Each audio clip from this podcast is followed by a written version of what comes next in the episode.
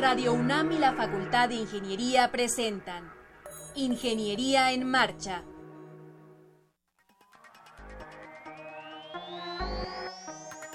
Un espacio dedicado a la divulgación del quehacer de la Facultad de Ingeniería. Ingeniería en Marcha. Le informamos sobre las innovaciones tecnológicas y de investigación. Orientamos en temas de autoconstrucción. Presentamos la cultura y las artes. Y compartimos nuestras victorias en el deporte. Ingeniería en Marcha. Un programa pensado para vincularnos con usted. Ingeniería en Marcha.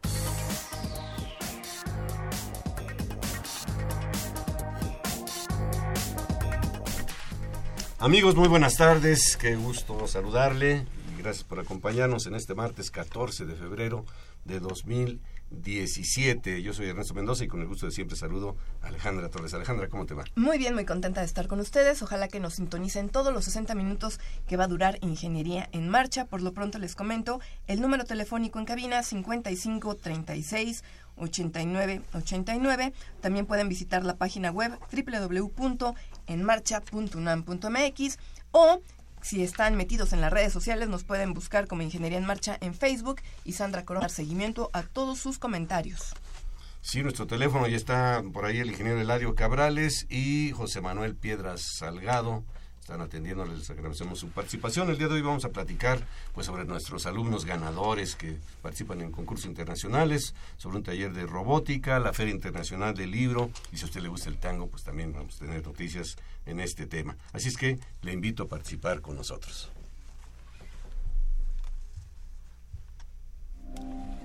...225 años formando ingenieros... ...1792-2017... Facultad de Ingeniería. Estás en Ingeniería en Marcha, el programa radiofónico de la Facultad de Ingeniería. Si deseas escuchar el podcast del día de hoy y los de programas anteriores o descargar el manual de autoconstrucción, entra a nuestra página www.enmarcha.unam.mx. Qué bueno que están con nosotros. Tengo mucho gusto en presentarles a Enrique Ávila Torres. Él es capitán del equipo Petro Bowl de la UNAM y le acompaña Julio César Villanueva Alonso. Bienvenido, ¿cómo están? Hola, muy buenas tardes. ¿Qué tal? Este, bienvenidos. Enrique y Julio, Julio y Enrique. A ver, jóvenes, ustedes deben de estar que echen cuentas de la felicidad porque acaban de regresar de una competencia en el norte del continente llamada Petro Bowl y les fue muy bien, Enrique. ¿Qué lugar obtuvieron? Bueno, tuvimos el primer lugar, el primer lugar de la Copa Norteamericana. La, este regional en, participan países de la región norteamericana del continente, que en este caso es Canadá, Estados Unidos y México. Y ustedes ganaron el primer lugar. El primer lugar. ¿Contra qué universidades se enfrentaron, Julio? Bueno, primero fue la fase eliminatoria en la cual nos enfrentamos contra la Universidad de Austin de Texas, también contra LSU, Luisiana, contra el Politécnico Nacional también. Uh, también la Universidad de Tulsa, Oklahoma y Texas A&M. Ustedes estuvieron, o alguien del equipo estuvo aquí hace tiempo, Alejandra, iban apenas a, prepararse. Eh, bueno, pues esa preparación ya dio sus frutos. Un primer lugar se dice fácil, pero, pero bueno, pues hay que lucharle contra muchas universidades, contra muchas vicisitudes. Este, este torneo fue el 2 de febrero, tenemos entendido. ¿Quién lo organizó y en dónde fue? Ok, el torneo, más bien el Petrobol, es un concurso internacional a nivel global. Lo organiza la Sociedad de Ingenieros Petroleros, es una sociedad internacional. Este, esta sociedad tiene un capítulo estudiantil en cada universidad que tiene la carrera de ingeniería petrolera. Eh, este concurso se, hizo, se, hace con la finalidad de comparar los planes de estudios de ingeniería petrolera de cada universidad. Eh, cabe destacar que por regular las universidades americanas son las que llevan el llevan este mayor eh, beneficio este tipo de concursos porque se hace en inglés, se hace de referente a su plan de estudio de ellos y todas las preguntas que política y todo eso se hace con de, de, acuerdo a las noticias de Estados Unidos. Entonces para nosotros es un gran orgullo haber ganado este primer lugar porque encima de que nos tenemos que enfrentar al idioma, nos tenemos que enfrentar a qué es lo que estudian ellos comparado con nosotros.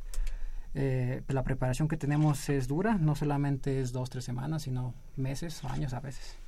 Pero además, algo bien importante, Enrique, que me gustaría que compartieran con el auditorio, es que ustedes son estudiantes. Bueno, el equipo lo integran seis estudiantes de la Facultad de Ingeniería, un coach y un asesor. Pero todos son estudiantes de licenciatura.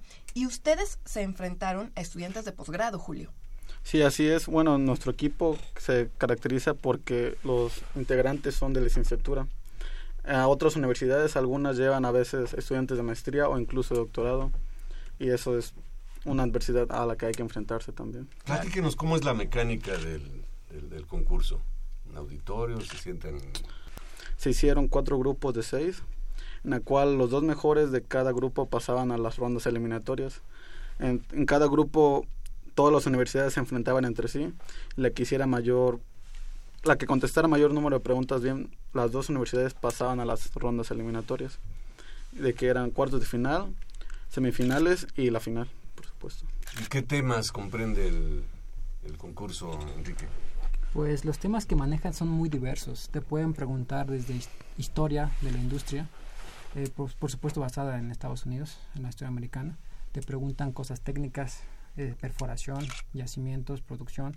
Te pueden preguntar noticias relevantes, como por ejemplo que Rex Tillerson fue el nuevo secretario de Estado, un CEO de una empresa petrolera. De hecho, esa pregunta, eso salió allá.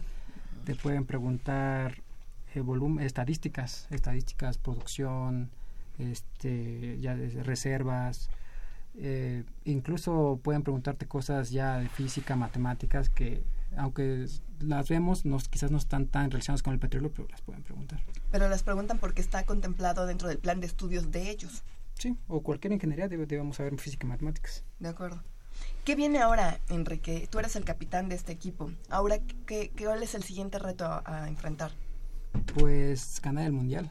¿Cuándo es? El mundial es en San Antonio, es el 4 de octubre y en ese mundial va a comprender ahora sí las cinco regiones del mundo, que en este caso es Sudamérica, Caribe, Europa, eh, África, eh, Asia y Medio Oeste, que es Arabia Saudita y todas esas. También participan. ¿Es la primera ocasión que, que la UNAM gana el primer lugar regional? Regional, eh, en Brasil, en 2015 se ganó el primer lugar, pero esta vez fue en Brasil. Se compitió contra universidades latinoamericanas y brasileñas. Eh, esta vez es, el, la primera vez que se gana un regional en Norteamérica. Y el mundial ya se ha ganado. Se ganó en Houston 2015. Por ahí alguien, no sé si fue Vince Lombardi, dijo que ganar no era importante, sino era lo único. ¿no? Porque a veces vamos, lo importante es competir. ¿Ustedes cómo se prepararon? Eh, es decir, se prepararon en los temas que ya nos mencionaste, pero, pero aparte hay que llevar otro tipo de, actitud, de, de, confianza, ¿no? En lo que uno sabe, en, los miembros del equipo. En fin, ¿cómo se prepararon en ese sentido? por supuesto que está la preparación que es de estudiar, conocimiento y todo eso, pero está el lado mental también. Saber que vas a estar contra universidades de el más alto nivel de Estados Unidos, de todo el mundo. Estar arriba, tienes que olvidar todo eso, sino que tú estás al mismo nivel que todos. Y una vez que estás arriba, te olvidas de eso, confías en lo que tú sabes, en tu equipo sobre todo. Si no confías en tu equipo, se hace más difícil que tú puedas avanzar. Por eso hay que, bueno, lo que hacemos nosotros es formar como una armonía entre el equipo. ¿La pregunta la lanzan al equipo o a cada uno de los elementos del equipo? O sea, es una pregunta abierta y el que la sabe levanta la mano. ¿Cómo funciona? Hay dos tipos de preguntas. Hay una, pregunta una pregunta que se llama TOSOP, que esa pregunta es de manera individual. Este, quien, conteste, quien gane esa pregunta del equipo, este, automáticamente se recibe una pregunta extra. Esa pregunta se llama bonus y esa pregunta ya es de manera grupal. Las preguntas TOSOP por regular son preguntas de una sola respuesta. Pueden ser técnica, historia, lo que sea las preguntas bonus, estas ya son preguntas más difíciles, son preguntas donde tienes que coordinarte con tu equipo, pueden ser cálculos, pueden ser este, alguna estadística, lo que sea, pero ya son preguntas de más alto nivel. Julio, ¿quiénes integran el equipo? Bueno, está nuestro capitán Enrique, Constanza. Constanza García Cecín. Constanza García Cecín. César García Marmolejo, César Flores también y Emiliano López. ¿Y quién es su asesor, su coach? Bueno, nuestro coach, coach es Ernesto Magaña. Él es el que, bueno, nos da el plan de estudios y él es el, que nos guía para saber qué hay que estudiar, cómo hay que estudiar, toda la preparación. ¿Y, el asesor? Al asesor, el doctor Samaniego. Él es el que, bueno... Fernando Samaniego. Fernando Samaniego. Eh, Sin él yo creo que no estaríamos donde estamos ahorita. ¿Cuál es la, el papel de, del doctor Fernando Samaniego, Enrique? El papel del doctor Fernando Samaniego es muy importante, ya que eh, este doctor fue el que inició el proyecto en 2010. Fue la primera vez que la UNAM participó en este tipo de concursos. En ese momento solamente universidades americanas concursaban y la UNAM y me parece que una universidad brasileña eran las únicas que concursaban en ese tipo de concursos. Él fue el que empezó con este proyecto. En 2012 se llegó por primera vez a una final. Se obtuvo el segundo lugar. Y con el cabo de los años, en 2015 por fin obtuvimos un lugar, el primer lugar a nivel mundial. Y este año pues otra vez obtuvimos el primer lugar a nivel, regional y vamos por el mundial. Y el doctor ha sido clave en este tipo de, de eventos. Claro. Pues ahí vienen otros equipos seguramente atrás de ustedes y ya les dejaron el, el rasero muy alto. Ese primer lugar hay que defenderlo. Y preguntaba Alejandra que qué sigue. Si- Sigue un concurso internacional. ¿Para cuándo es esto? 4 de octubre en San Antonio, Texas. Y ya desde ahorita están preparándose. Sí, ya desde ahorita estamos empezando a planear. 4 de octubre en Texas. Texas. ¿Y cuáles son ahí las expectativas? Pues vamos por el primer lugar. Ay, ojalá, ojalá que así sea, que regresen Ingeniería en Marcha, que lo compartamos y que sea el segundo lugar que se haya ganado, el segundo primer lugar que se haya ganado, ¿no? Y ahorita ya hay el antecedente, Alejandra decía, aguas que vienen los de la UNAM. ¿eh? Exacto. Sí, y de hecho, bueno, algo que quiero compartir es que es muy bonito porque antes de 2010, eh, la, la UNAM siempre ha tenido un prestigio. Sin embargo, cuando la UNAM incursionó este tipo de concursos, tú vas con universidades americanas y te ven la camiseta, te ven el escudo y te dicen, oh, es de la UNAM. Y Claro. inmediatamente impactas un respeto. A pesar de que es una universidad latinoamericana, a pesar de que es una universidad que, que no tiene el mismo plan de estudios o que no tiene el mismo presupuesto que tienen las universidades americanas, ellos te reconocen y te dicen, no, la UNAM es buena y desde entonces yo creo que a la UNAM ha tenido un muy buen lugar en cuanto a ingeniería petrolera. Se le Y reconoce. ahora con esto, pues, mucho más. Sí, mucho claro. más. va- si antes era respetada, ahora va a ser mucho más respetada. Sí. Qué bueno que así sea. Pues felicidades, felicidades. Y esto hay que...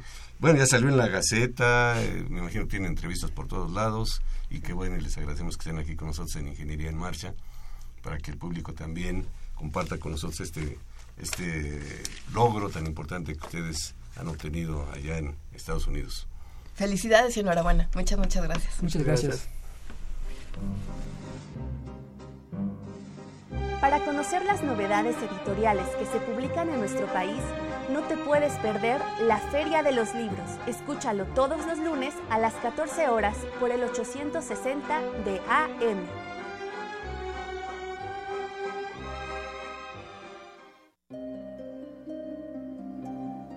225 años formando ingenieros. 1792-2017. Facultad de Ingeniería.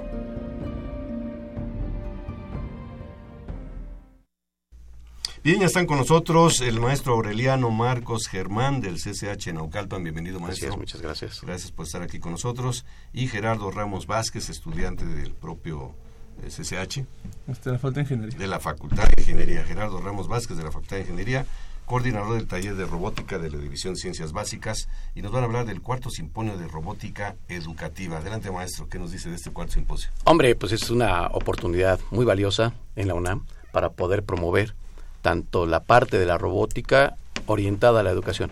Eh, hemos colaborado junto con la Facultad del Colegio de Humanidades, todos los profesores, para lograr promover eh, la visión que tiene la robótica, no solamente en la industria, en el desarrollo humanitario, sino también en la educación. Y este ha sido un buen momento y un espacio particularmente especial para difundirlo a toda la comunidad. Eh, los trabajos que se han presentado hacen notar bastante esta cuestión referente a la aplicación de la robótica en la educación y los avances que se han logrado gracias a esas propuestas educativas que logran también desarrollar robots en diferentes ámbitos y términos. Profesor, en este sentido, ¿todavía se pueden mandar ponencias? ¿Estamos a tiempo? O sea, ¿sería pertinente todavía convocar a, a maestros, estudiantes, para que manden sus ponencias y a dónde? Claro, la participación es rica, siempre va a ser buena de, de cualquiera que quiera eh, aportar estas cuestiones. Tenemos hasta el 19 de, de este mes para poder ah, en la página montar y, y llevar los, los trabajos que están propuestos, se evaluarán y estos serán presentados. Independientemente de eso, claro, si hubiera la oportunidad de alguien y el deseo de, presentar alguna cuestión más, pues hay el comité quien está evaluando estas cuestiones y podríamos darle cabida también. ¿En qué fecha se va a llevar a cabo el simposio? ¿Y, Este- en dónde? El simposio se va a llevar a cabo el día jueves 30 de marzo de este año. Este se va a llevar a cabo en el auditorio Sotero Prieto, que está ubicado en el anexo de ingeniería, del FOL de ingeniería, Ajá. dentro del CEU. Oye, Gerardo, ¿y nos puedes proporcionar la página? Porque si hay algún maestro Sí. interesado, pues pueda mandar su... Del cartel del simposio, ¿no? Sí, sí, Este, la página genial. se encuentra en www.eventos.cch.unam.mx, diagonal, simposio robótica. A ver, un poquitito más despacio porque yo traté de escribir y no lo logré. www.eventos.csh.unam. .unam.mx, Ujú. diagonal, simposio robótica. Simposio robótica. Muy bien, pues aquí ya lo tenemos y todavía es tiempo de presentar. Sí, todavía tienen tiempo. Cualquier Hasta el interesado. 19. Sí, de hecho los invitamos a que se apuren, se apresuren, porque, pues bueno, la participación, insisto, de la comunidad en estos eventos es importante. Nosotros hacemos lo que podemos, pero no tenemos suficiente material, suficientes aportaciones como la riqueza que toda la universidad y otras comunidades pueden ofrecernos. Bueno, la robótica viene empujando fuertísimo. Los jóvenes están muy interesados en esta área. Sí. El otro día veía yo un robot que pues, ya prácticamente hace el quehacer de la casa. Ay, ¿dónde, Sí. ingeniero? Yo quiero uno de esos. No, sí, de veras. Este, por ejemplo, hay bartenders que ya son robots, Exacto. ¿no? Los robots partísimos, esta área. ¿Qué tal reaccionan los alumnos del CCH? maestro, No, hombre. esta área? se emocionan bastante. Ellos obviamente vienen experimentando desde hace muchos años el uso de las nuevas tecnologías y la robótica es una cuestión que se ha quedado en la imaginación en muchos momentos, ¿no? El pensar en esto, no solamente en aquel que haga el, el quehacer, sino en aquel que haga todo lo que no me gusta y yo poderme dedicar a lo mío, hombre, pues es Robots padrísimo. futbolistas, ¿no? Nos han dicho los Sí, sí, expertos sí. que para el año 2050 50, así va a jugar la selección de robots contra la selección del mundo. Así es, Exacto. eso es. Entonces ya tiene que estar muy perfeccionado, ¿no? Sí, sí, sí. Entonces, repetimos la invitación, jueves 30 de marzo, Auditorio Sotero Prieto. ¿A qué hora se va a hacer la inauguración? Este, la inauguración es a las 9 de la mañana. El evento es durante todo el día y termina a las 7.30 de la noche. Entrada libre. Entrada libre. Entrada libre. Gerardo, tú eres, eh, ya saliste de, de las aulas de la Facultad de Ingeniería. ¿Has participado en, en este tipo de concursos? Este concurso de robótica. Ajá. He participado en much- muchos eventos, muchos concursos de Ay, yo robótica. por qué me ibas a decir, ay, sí, muchísimos. este eh, por medio de CROFI, el Club de Robótica de la Facultad de Ingeniería. Entonces con ellos este, he ido cada año, ha- hace, hace, hace cuatro años, ahorita ya no estoy ahí. Este, iba cada año a los concursos, este, desarrollábamos robots, robots limpiadores de playa, este, este, con los cuales este, ese robot limpiador de playa tenían que recoger este, residuos en las, en las playas, Sólidos, ajá. residuos sólidos y depositarlos en contenedores, ¿no? Entonces así conocimos a muchas este, personas de otros países. Y ¿Tú fuiste nivel. en el proyecto que viajaron a Grecia? Sí, fuimos nosotros. Mira, Ya habían ganando el primer también lugar. aquí en Ingeniería en Marcha. Sí, sí, platicamos de esos proyectos. Sí. ¿Qué, qué temas van a tocar ahí del, que ya tengan ustedes ahí? ¿En el eh, simposio? En el simposio, sí. Este, son Yo sé temas que es robótica, pero hay muchas... son temas relacionados listas. a cómo los, este, los alumnos están este, física, química, este, junto con la robótica. Ya que como esta, este, este, este tema de robótica les llama mucho, entonces si los pegas uno con otro, aprenden mucho más. Entonces interactúan mejor, aprenden a trabajar en equipo, Los motivan, ¿no, Los maestro? motiva. Su desarrollo cognitivo es mayor, este, les beneficia demasiado. Claro. Pues sí, la robótica, como decíamos hace rato, eh, esto y la computación son quizás los conocimientos que a los alumnos interesan muchísimo y que los vemos ya en, todas, en todos lados. Exacto. Un rato no vamos a saber quién es robot y quién es humano, ¿no? Ya de tanto. Trajiste tú a uno hace poco, integrado. Alejandra, no Hace acuerdo poco de Limas em, se trajo a un, un robot Un humanoide. medio Mm. raro, ¿no? No me acuerdo del, del nombre, solo sé que es un robot humanoide del IMAS, del Instituto eh, de Matemáticas de la UNAM. Impresionante, impresionante. Asimov, que es de Honda, hombre. También, también. Bueno, ¿y qué esperan ahora, profesor? ¿Cuál, cuál es la expectativa? ¿Qué, qué, qué se pretende? ¿Qué, ¿Qué desean lograr ahora con este simposio? Claro, después de las diferentes eh, ocasiones en que se ha tenido este simposio, hoy pretendemos lograr avances al respecto de propuestas. Porque sí, eh, decía Gerardo hace un momento, los chicos se interesan, se emocionan, pero ahora hace falta que nos hablen de esas experiencias, de esas propuestas nuevas que surgen. De hecho, una de las cuestiones, no solamente orientada a los alumnos, sino hacia los profesores, es herramientas nuevas que faciliten este, esa transmisión de conocimiento, propuestas didácticas, nuevos elementos que nos ayuden a poder hacer que se enamoren más de la robótica y que tengan Y más de los gusto por robots también. de la Ah, bueno, y de- y de- de robots. claro. Hay una película, no robots, sino es una computadora, ¿no? Que se Ya. termina enamorando este Sí, de sí, la sí. computadora. Yo creo que debe suceder así. También alguien que está trabajando mucho con un robot se enamora en el sentido de pues, el afecto que le llega a tener al, Claro. al, al robot. Pues les deseamos mucho éxito y, y los comprometemos para que ahora que termine este simposio nos visiten y nos digan pues qué es Claro, lo que experiencia. sucedió, cuáles son las conclusiones, hacia dónde va la robótica, en fin, algo más sobre este tema que siempre será interesantísimo. Claro. Pues muchísimas gracias. Nada más, este, por favor, eh, Gerardo, Sí. recuérdanos la página. La página es www.eventos.cch.unam.mx diagonal simposio robótica, así junto. Excelente. Muchísimas gracias. Muchas que sea gracias para por bien. a este cuarto simposio de robótica educativa que se llevará a cabo el 30 de marzo a partir de las 9 horas en el Auditorio Sotero Prieto. Y y les invitamos a que manden sus Sí, sí, sí. ponencias todavía. Estamos esperando. Muy bien, pues Claro muchas gracias y enhorabuena. Al Gracias a ustedes. Estás en Ingeniería en Marcha. El programa radiofónico de la Facultad de Ingeniería. Si deseas escuchar el podcast del día de hoy y los de programas anteriores o descargar el manual de autoconstrucción, entra a nuestra página www.enmarcha.unam.mx. 225 años formando ingenieros. 1792-2017. Facultad de Ingeniería.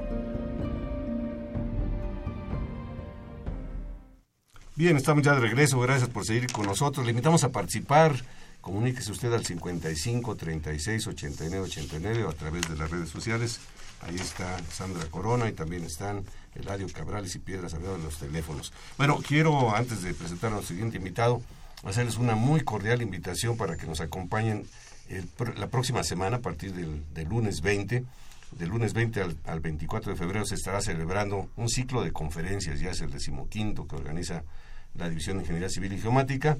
Y en esta ocasión con el tema Evolución de las Ingenierías Civil y Geomática en 225 años de ingeniería en México. Imagínese usted, 225 años, lo que no ha pasado en la ingeniería, que surgió por allá en, el eh, Palacio de Minería, antes del Palacio de Minería se me fue el nombre, el Real Seminario de Minas, luego el Palacio de Minería, luego fue Ciudad Universitaria. Bueno, pues de todo esto se va a estar platicando en el auditorio Javier Barrosierra a partir del lunes 20 a las 11.45 horas y hasta el viernes 24.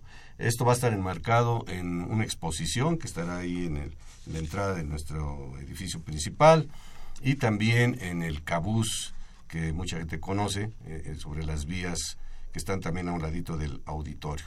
Así es que le invitamos, la entrada es libre, eh, decimoquinto ciclo de conferencias, evolución de las ingenierías civil y geomática en 225 años de ingeniería en México. Y ahora sí, nos vamos al baile, Alejandra. Vámonos al baile porque está con nosotros el egresado de la Facultad de Ingeniería, Isaac Macías, egresado de la carrera en Telecomunicaciones. Isaac, ¿cómo estás? Bienvenido. Excelentemente bien. ¿Ustedes qué tal? Se Nosotros te ve, se contentos. te ve luego, luego. Contentos de que estés con nosotros finalmente porque te voy a ventilar. Eh, Isaac está invitado desde el año pasado al programa, pero siempre decía, ay, no, es que mi agenda no me lo permite. Ay, no, es que no me voy a presentar.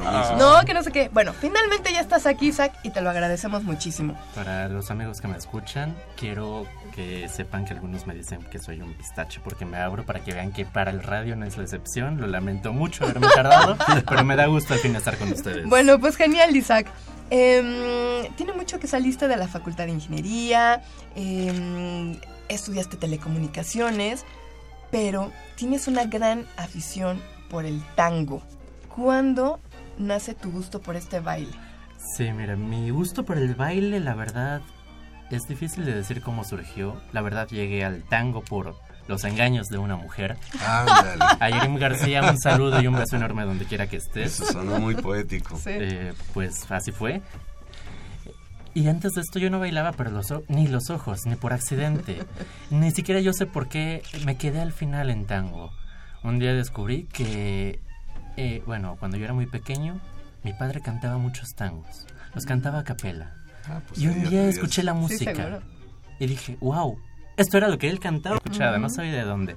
Entonces me di cuenta que, que la música tenía un poder hipnotizante para atraer a la gente a esta pasión. Pero especialmente el tango. Especialmente el tango, para mí especialmente el tango. ¿Y luego qué hiciste con relación a eso?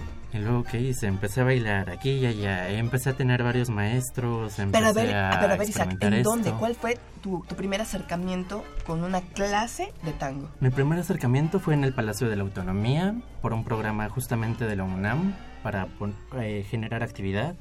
Después de eso, mi siguiente maestro fue Luis Alexio Roga de la Facultad de Ingeniería. Él es ahorita yo creo que uno de los mejores maestros de tango que puede haber en CEU. Y es ingeniero. Mira. Oye, Isaac, eh, ¿tiene alguna estructura, digamos, ingenieril? Que sabes que la música lo tiene. El tango, es decir, un patrón en cuanto a los movimientos, en cuanto al ritmo. O esa, o esa inspiración del quien lo baila. Totalmente. Claro que tiene una estructura básica, claro que tiene un ritmo. Por algún extraño motivo a todos los científicos y ingenieros y demás gente de ciencias que yo conozco se le ha facilitado mucho el tango. Pero claro que tiene- también tiene que ver mucho la improvisación de la gente. El tango va a ser un poco más para compartir, un poco más para disfrutar, un poco más para, ok, tal vez este no era el paso que yo quería hacer, pero podemos seguir con esto. En el tango alguien me decía, no existen los errores a menos que los hagas notar. Entonces, esto nos da una facilidad de, de hacerlo agradable para toda la gente. Lo que debemos de buscar es la comodidad bailando. A ver, este, Alejandra dijo que te ventiló, yo la voy a ventilar a ella porque ella también estudió tango. No, pero pues ni cómo ayudarme, no, no, Ella no. estudió tango y entonces mi pregunta es, a ver, tú puedes sacar, como, como en una fiesta, tú sacas a alguien por primera vez y puedes bailar tango o tienes que practicar porque los movimientos son tan sincronizados y tan precisos que yo digo, pues esto lleva un ensayo. Bueno, al final del día, casi todo en la vida va a ser un poco de constancia, disciplina, pasión, esfuerzo. Eh, yo no intentaría, la verdad, eh, en primera instancia decirte, vamos a bailar tango ya. Pero si te explico básicamente, pasa esto, hazlo con calma y vamos a irnos tranquilos. Yo creo que se facilita mucho la comunicación, porque al final del día el tango es una comunicación entre dos personas, es un lenguaje completamente corporal. Y si te digo las bases de mi idioma, yo creo que me puedes comprender. Claro. Pero claro, sí está difícil, Isaac. O sea, sí hay, gente que tiene muchas habilidades y que nace, que nace sabiendo bailar. Bueno, no sabiendo bailar, sino que tiene facilidades para poder desplazarse por un escenario y escuchar la música. Y hace ratito tú nos mencionabas una definición de un bailarín. Y a mí me gustaría mucho que la compartas con, con el auditorio, porque además de que está es muy poética, eh, nos puede dar para seguir comentando esto. Eh, sí, te la voy a leer. Eh, dice, nunca, nunca ningún bailarín se convirtió en exitoso apoyándose solamente en sus talentos naturales. Los bailarines son artistas y atletas. La danza es más parecida a un deporte extremo. La habilidad natural y talento nos llevan solamente al momento, duro y perseverar. Los bailarines dan, dan años de su vida, sudor, lágrimas y hasta sangre para tener el honor y el placer de subir a un escenario. Qué Qué bonito. ¿Cuántos Eh, años tienes practicando? Un poquito más de dos años apenas. Oye, Pero Isaac, la verdad le he dedicado casi... pero me decías que estás casi bailando profesionalmente ya. Sí, pero le he metido mucho tiempo, mucho esfuerzo, la verdad. Eh, hubo un momento en el que todos los días eran de tango. Todos los días, excepto eh, los lunes. ¿Cuántas Ahorita, horas al día practicas? Ahorita estoy Aprox. intentando llevarme hora y media mínimo, si, no- si se puede un poco más, se las dedico. Bueno, ¿En dónde no- practicas? Perdón, ¿dónde practicas? Invita al auditorio a lo mejor que, que, que- que le gustaría aprender a, a bailar tango, Isaac. Actualmente hay muchos lugares en nuestra ciudad para poder aprender a bailar tango. De hecho, hay lugares toda la semana para poder bailar tango. Eh, algunas de las clases abiertas al público que yo creo que serían una buena primera experiencia para llegar sería empezar los sábados en el Parque Xola La Moderna de 4 a 6 con el maestro Miguel García, él en algún momento fue campeón nacional. También los domingos están en Parque México Consuelo y Jorge. Ellos fueron, ellos han sido, yo creo que de las personas que más tiempo han estado en tango. en, en la Ciudad de México.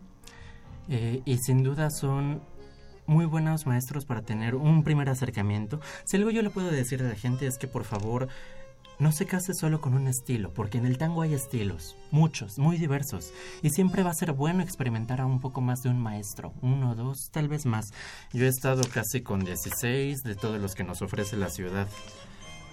En ¿Ha los sido, años. alumno, ha sido alumno de 16 profesores de tango? Tal vez un poco más, la verdad no estoy muy consciente de, de la lista. ¿Tienes algún tango favorito? Hay tangos para todo, te lo puedo decir, y a veces depende hasta de cómo me amanezca. Es el tango que me encanta para ese día. Hay días en los que amanezco con ganas de un sinsabor, un Don Juan, de escuchar tu voz, uno. He estado dedicando mucho últimamente un tango que se llama Mano a Mano, que es un, un tango para amigos. Está uno que se llama Poema, está El Señor del Compás. ¿Saben qué? Incluso hay un tango para cuando me harto del tango. Se llama A mí no me hablen del tango. ¿Qué tal? Y ese habla de tango. y ese- Ya habla de tango al final del día.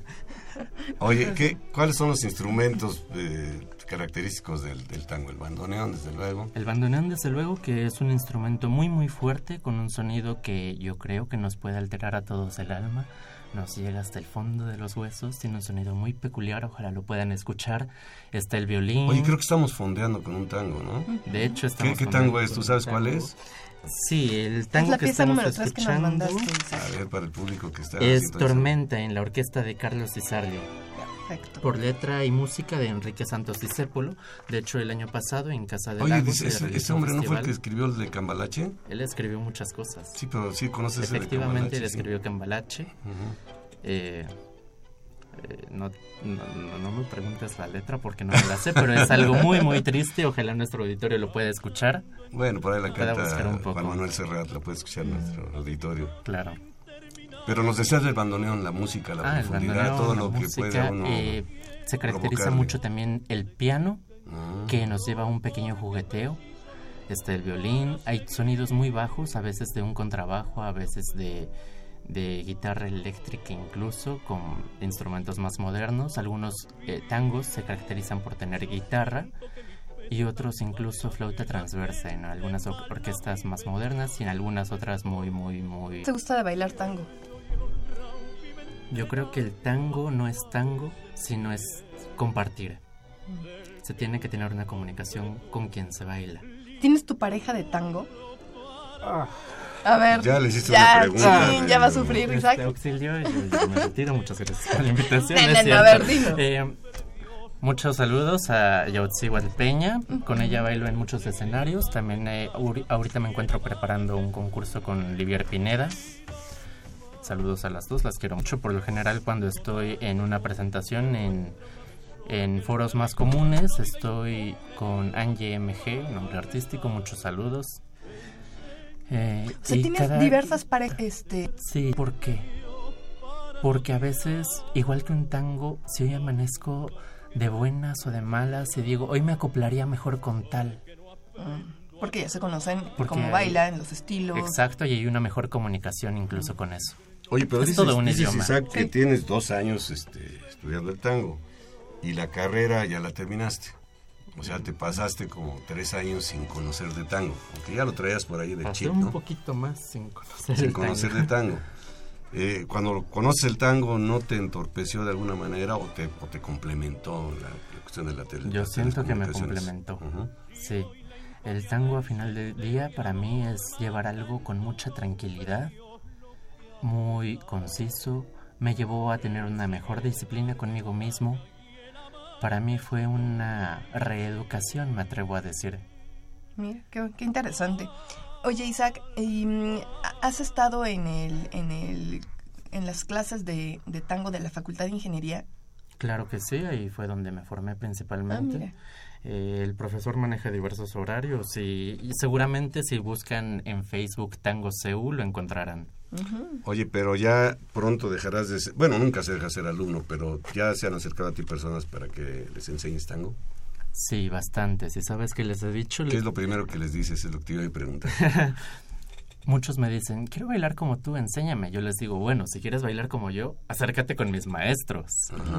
Está Luis Alexis Roga entre mis maestros, está Luciano Virigante y Alejandra Orozco, a quienes quiero mencionar especialmente, no solo porque sean mis maestros, no solo porque hayan sido subcampeones del concurso internacional mundial de tango, sino porque ellos manejan dos festivales muy grandes de tango, el Tango Chilango y el Tango Maya Fest y esta ocasión, este año, va a haber un concurso internacional dirigido precisamente por ellos.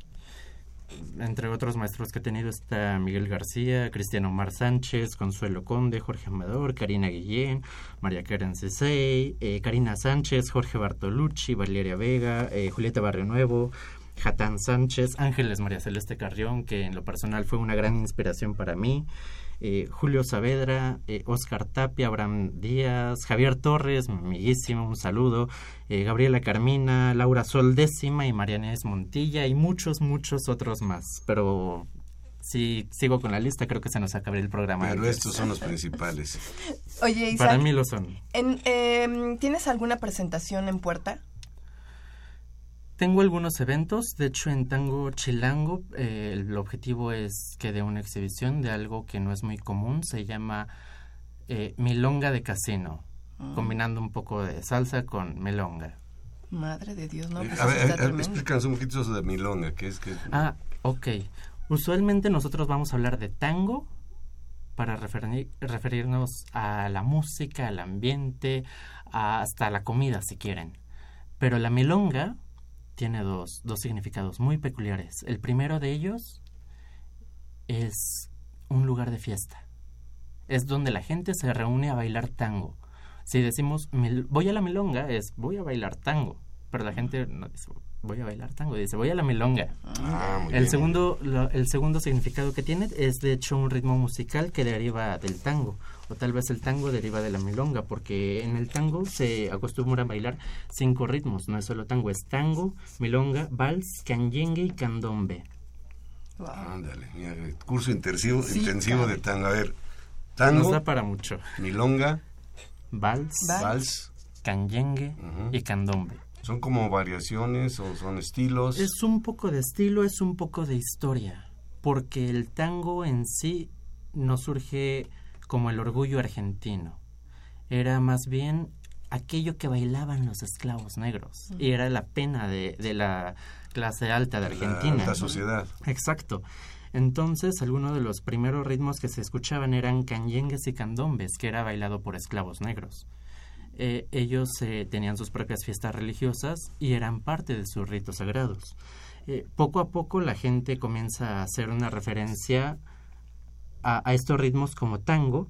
Se cree que, que, que tango era más bien algo como para decir un lugar de reunión para los esclavos. Esta primera definición que se tiene registrada, documentada, es de 1789. Mira. O sea, ya tiene su historia. Tiene su historia. Oye, Isaac, ¿y has, has pensado en alguna ocasión bailar en algún auditorio de la Facultad de Ingeniería? Fíjate que en la Facultad de Ingeniería me he presentado, me he ¿Cómo presentado, crees? sí, se lo han perdido. Exactamente, nos lo hemos perdido. Sí, he estado en casi todas las facultades, Es que de no hecho, con el grupo de No, no, es que no nos dijiste, oigan, quiero, Es que quiero no ir a la radio. antes. Bueno, sí me invitaron, perdón. Ya ves, ya ves. ¿Cómo te fue? ¿Cómo, cómo fue ese, ese, mm, ese acercamiento de estar en, desde otra perspectiva en tu Facultad de Ingeniería? Fue algo muy interesante, la verdad fue algo muy llenador. Fue, se sintió una energía que yo jamás hubiera imaginado tener en mi propia facultad. ¿En qué auditorio estuviste? ¿En el Barro Sierra En el o en el Sierra. En el Barro Sierra. Mira. ¿Y tienes pensado hacer algo semejante en este año? Dependerá de las invitaciones. Estamos abiertos a todo eso, así que pues por el, por el momento no hay planes definidos. De acuerdo. ¿Qué se requiere? Este, tu participación, por supuesto, de tu pareja y la música puede ser grabada o preferentemente en vivo. Por lo general acostumbramos a poner música grabada. Eh, hay lugares donde se acostumbra a poner música en vivo. Eh, la verdad no hay... No, bueno, sí Diferencia. hay, sí hay mucha diferencia porque hasta de la orquesta va a depender Mm. La, la, la intención con la que se baile. Pero yo te iba a decir que lo que no hay es queja de cómo bailarlo. Eso ya depende de los, los que están al frente bailando. Claro. El- lo que tú decías, el sentimiento, la pasión, porque se ve que tienes Exacto. verdadera pasión por, por el tango y, y, pues realmente hasta dan ganas de meterse a estudiar. eh, que a mí se me hace un baile un poquito complicado por los pasos que te decía, pues te preguntaba yo si tú puedes sacar a alguien ver, te vamos a bailar tango, como bailas algún danzón, algún- que también tiene su técnica. pues, no- Claro que sí, pero si me permites decirlo, yo creo que el tango va a ser para nosotros el arte de caminar abrazados. El arte de caminar abrazados, ¿eh? Qué bonito. Sí, se oye lindo, pero además eh, en su página de Facebook Isaac tiene algunos videos y, y hace parecer tan sencillo bailar tango que, que te dan ganas de decir, oye, esto está tan sencillo. ¿Cuál es tu página eh, en Facebook, Isaac? Si me gustan buscar en Facebook, en Twitter, lo- eh, en ambas es arroba ING Isaac Macías. De acuerdo. Em, ¿Cuáles son tus otros hobbies, Isaac? ¿Qué más te gusta? Me gusta mucho eh, la tecnología, hacer mushing urbano, el campismo, el cine, la pintura. Tengo bastantes mascotas, de hecho, así que Las en ellas se me va el tiempo. ¿Qué te gustan? ¿Perros, gatos? Tengo cuatro perros, cuatro gatos, un erizo y algunos pececitos. Ay, un erizo. Qué impresión. Muy bien. Pues muchas gracias. Hemos disfrutado mucho Muchas gracias. La verdad, nos has contagiado el entusiasmo, lo que decíamos antes de entrar Isaac aquí al, al estudio, cuando alguien se propone el lograr algo, porque hay personas que dicen, no, es que yo tengo dos pies izquierdos, ¿no? o, o dos pies derechos. Y lo que tú dijiste hace rato es, es cuestión de perseverancia, es cuestión de no perder la confianza y seguramente verlo como un deporte extremo, decías tú. Yo, yo creo que más que dos pies izquierdos es lo que les comentaba de que no hay errores a menos que nosotros lo indiquemos. ¿Cómo? Con nuestro propio cuerpo. Recordemos que es un lenguaje y mientras yo no diga, ay, me equivoqué porque se me lenguan, traban los pies, no pasa nada. No pasa nada. Bueno, pues muchas gracias, Isaac Muchas gracias a ustedes por la Egresado de invitación. la carrera de Ingeniería en Telecomunicaciones, porque aparte nos decías que estás trabajando, en, en- no, no dejas de trabajar en, tu área. De hecho, estoy en una Y- constructora, soy bueno. tecnólogo ahí. Qué bueno, qué bueno que puedes Me combinar esos dos aspectos. Muchas gracias por acompañarnos aquí. en Muchas Ingeniería gracias por la invitación a ustedes. Muy bien. Bueno, pues nuestro teléfono, todavía nos quedan unos minutos, 55 36 89 89. Ahí están Eladio Cabrales, ingeniero Eladio Cabrales, y José Manuel Piedra Salgado. Ellos vienen del Departamento de Geotecnia, les agradecemos su participación. Y en las redes sociales, Alejandra. En las redes sociales nos pueden buscar como Ingeniería en Marcha y Sandy Corona está muy al pendiente. Muy bien, pues vamos a un brevísimo corte y regresamos. 225 años formando ingenieros. 1792-2017. Facultad de Ingeniería.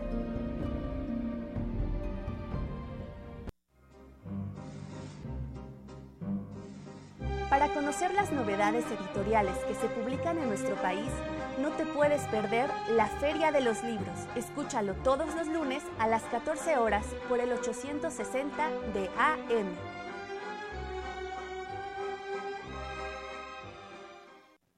Estás en Ingeniería en Marcha. El programa radiofónico de la Facultad de Ingeniería. Si deseas escuchar el podcast del día de hoy y los de programas anteriores o descargar el manual de autoconstrucción, entra a nuestra página www.enmarcha.unam.mx. Bien, queremos agradecer la llamada de Jorge Flores Martínez. Señor Jorge, hoy mismo yo le estoy contestando su pregunta. Ahorita andamos muy cortos de tiempo. Está con nosotros ya el licenciado Fernando Macotela. Gracias por acompañarnos. Licenciado, él es el director de la 38 Feria Internacional del Libro de Palacio y Minería. Muchas Gracias, gracias, por estar aquí con nosotros y le dejamos la palabra porque tenemos muy poquitos minutos. Eh, ¿Qué nos tiene es. para eh, este año? Bueno, pues ya, ya casi tomé por costumbre, cuando me dicen que no tiene para este año, empezar por decir, bueno, pues les tengo 1.495 actividades, ¿verdad? Que es eh, bastante. Yo pienso que de veras somos una de las tres ferias del libro en el mundo con el mayor número de actividades. Y lo bueno es que, pues no es cantidad, sino que es básicamente calidad, porque somos la UNAM y tenemos que estar al, al nivel de eso, con decirle que las editoriales ya no nos dan alcance. Pero como tenemos tantas, tantas actividades de la propia UNAM sobre sus publicaciones, son eh, casi 500 de las 1500, o sea, un 33%, ¿verdad? Pues este nos eh, defendemos muy bien y además a la comunidad eso le interesa mucho, ¿no? De estas eh, 1495 actividades va a haber, como es lógico, 931 que son presentaciones editoriales. O sea, sobre todo libros, pero también colecciones, revistas, porque hay revistas muy, muy buenas en todas partes, ¿no? En las otras universidades y desde luego en la nuestra. La UNAM tiene más de 100 revistas. quiero decir, no han de llegar a 110, pero son más de 100, ¿verdad? Y no sé si son 102, 103, porque de pronto en algún año una se nos desaparece, surge otra, y algunas altamente especializadas que son muy útiles para, para el estudio, la academia, etcétera, ¿no? La revista de estudios medievales, la revista de estudios mayas, ¿verdad? Pues son, son cosas muy, muy eh, eh, buscadas, ¿no? Y bueno, lo mismo de siempre, vamos a tener eh, muchas charlas, conferencias, lecturas que siempre nos ha ido muy bien con las lecturas.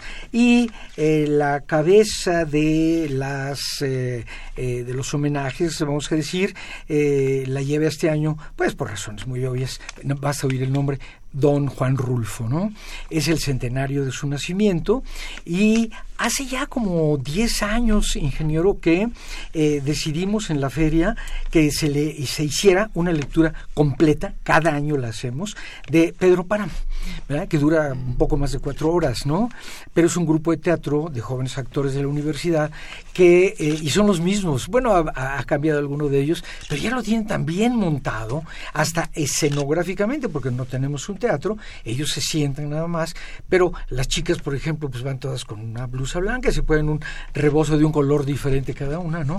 Y los chicos van todos con su guayabera y un sombrero de petate, y ahí van alternando los diálogos, los capítulos y todo. Es un poquito como ese teatro, perdón que le interrumpa, como ese teatro que le llaman ahora teatro de qué le llaman de estudio, donde están varios personajes, pero están leyendo la, obra. Eh, sí, es teatro de atril, exactamente, exactamente, Exactamente, sí, porque lo, lo, lo, tienen ahí. A mí me da la impresión que estos chicos ya, algunos hasta saben de memoria sus, sus partes, ¿verdad?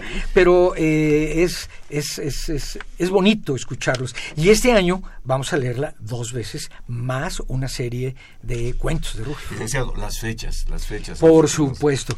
Eh, se inaugura la feria el jueves 23 y eh, pues yo les recomiendo a quienes eh, quieran asistir que se lancen por allá de la tarde, ¿verdad? Porque eh, jueves 23 en la tarde para clausurar el lunes 6 de marzo. Entre semana las, los horarios son de 11 de la mañana a 9 de la noche y los fines de semana, sábados y domingos, de 10 de la mañana a 9 de la noche. Les recuerdo que esto tiene lugar, como su nombre lo indica, Feria Internacional del Libro del Palacio de Minería, pues en el maravilloso Palacio de Minería, Patrimonio de la Humanidad, y que tenemos tres estaciones de metro a tiro de piedra, ¿verdad? Bellas Artes, Allende, que son de la misma línea, pero por ahí pasan otras líneas también, y, eh, y en este, Hidalgo, ¿no? Entonces puede llegar en metro a quienes vayan en fin de semana de veras que sinceramente les recomiendo que vayan en metro. Porque eh, el fin de semana llegar con auto hasta allá es bastante difícil, ¿no? De estas 900 y tantas eh, presentaciones de libros, eh, nos hacen pensar, lógicamente, que vamos a tener más de mil autores. Hay que pensar que los, cuando yo digo mil autores no son mil literatos, porque presentamos muchas obras de ciencia y de tecnología. Este es un elemento que nos distingue de todas las otras ferias, ¿verdad? Pero siendo la UNAM, como no lo íbamos a hacer, ¿verdad? Este, eh, se presentan muchos, muchos libros de ciencia, de, tecnología. Ese año vamos a tener precisamente alguna cosa de ingeniería, ya que estamos aquí en Ingeniería en Marcha.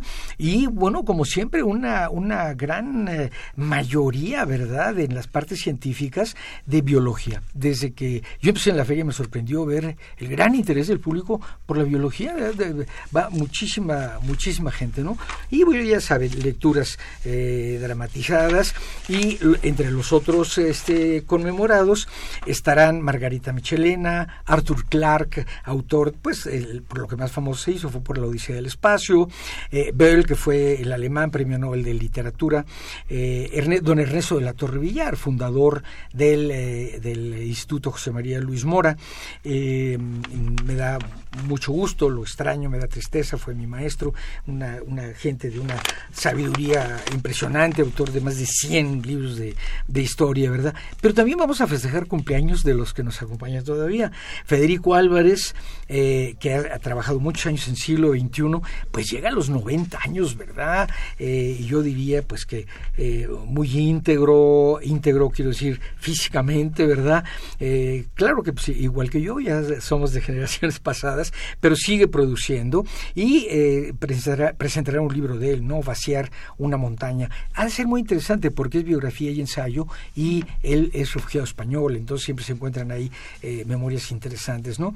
Y vamos a conmemorar los cumpleaños de Enrique Florescano, de Margarita Peña, de Miguel Sabido, de Antonio del Toro, de Bárbara Jacobs, de Enrique Krause, eh, y habrá una mesa, por cierto, de, hecha por el Diccionario de Escritores Mexicanos que conmemora precisamente a Enrique Krause. Licenciado, ¿quién es el Estado invitado? Ay, hombre, qué bueno, este ya se me estaba yendo. El Estado invitado eh, no podía ser otro en 2017 que Querétaro, evidentemente, ¿no?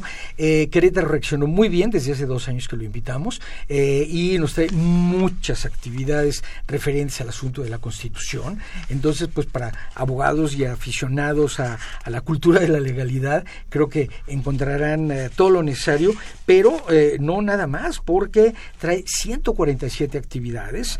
Eh, de, esas son 87 presentaciones de libros, trae talleres para niños también, conferencias, proyecciones y trae una sala de lectura permanente con una serie de, de actividades ahí que yo encuentro, eh, la verdad, muy interesante. Vamos a tener un homenaje también a Ignacio Padilla. Se me viene a la cabeza porque Ignacio Padilla no era de Querétaro, pero se, de, del grupo este, el crack, ¿verdad? Donde están Jorge Volpi, Eloy Ross, etcétera.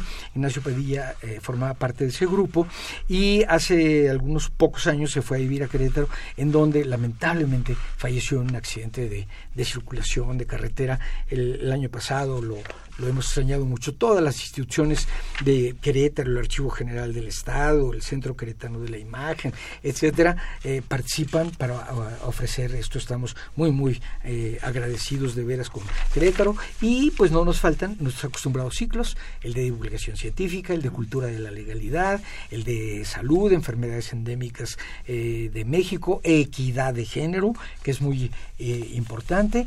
O sea que pues con 1500 actividades. No, 1.945. A ver, déjame ver porque... Yo 1.495. Exacto, sí, porque estamos casi en las, en las 1.500, ¿no?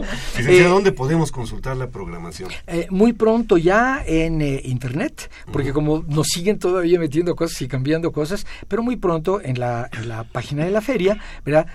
nada más basta con que en un buscador, Google, lo que sea, pongan eh, Feria, Feria Minería y ahí los mandan a nuestra página. En la página va a haber mucho, mucho, mucha información, aparte de toda la eh, programación. Eh, y ahí se pueden eh, dar cuenta de si a último momento alguna actividad ha tenido que ser suspendida por causa de fuerza mayor. Casi no sucede, pero a, veces sucede, ¿no? también quiero decirles que se presenta el libro póstumo de Carlos Fuentes que se llama Aquiles, va a estar Silvia Lemos, su viuda, eh, presentándolo. Y hay una colección de la que debe, debemos estar orgullosos los universitarios.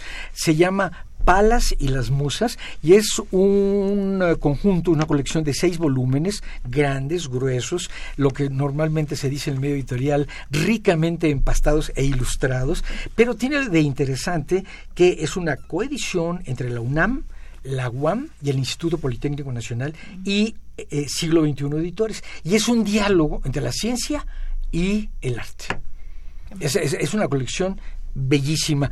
ya tuve la suerte de verla y pues eh, ahorrar o romper el cochinito para poder comparársela. Pues una breve pero muy precisa reseña de lo que va a ser la feria eh, un éxito total como tenido los anteriores. Muchas gracias por acompañarnos. Licenciado. Al contrario, gracias por Muchas su gracias. eh, siempre amable Nos invitación. Yo le iba a preguntar, lo que siempre le pregunto, recomiéndonos un libro, me ha recomendado usted varios, buenísimos. Pues bueno, ahí está el, el último, el último de, de- de Fuentes, ¿verdad? de Fuentes, Aquiles se llama, ¿verdad? Aquiles se- llama. pues ahí está y, y vienen, hay muchos, muchos, realmente muchas novedades editoriales. Se calcula que unos 40 mil títulos de novedades editoriales. Pues muchas gracias por estar aquí con nosotros, Alejandra. Nos vamos. Vámonos. Nos vamos, no me queda- resta sino agradecer al público que nos sintonizó, por supuesto a Pedro Mateos, encargado de la producción del programa, a Sandra Corona en las redes sociales, Socorro Montes en los controles técnicos y le invitamos a que continúen disfrutando de la programación musical de Radio UNAM en todo el día de hoy. Hasta pronto. Radio UNAM y la Facultad de Ingeniería presentaron Ingeniería en Marcha.